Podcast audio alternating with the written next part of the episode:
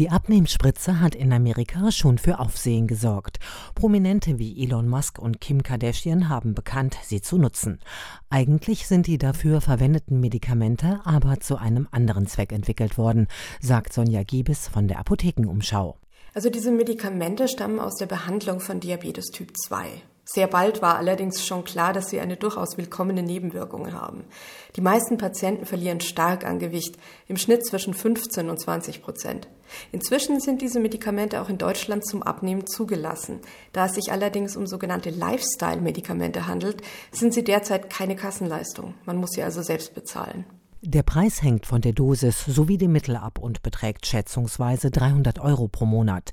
Die neuen Medikamente funktionieren so gut, weil sie körpereigene Stoffe imitieren. Die darin enthaltenen Wirkstoffe ahmen Hormone nach, die für den Blutzuckerstoffwechsel und die Verdauung wichtig sind. Über das Sättigungszentrum im Gehirn hemmen sie den Appetit.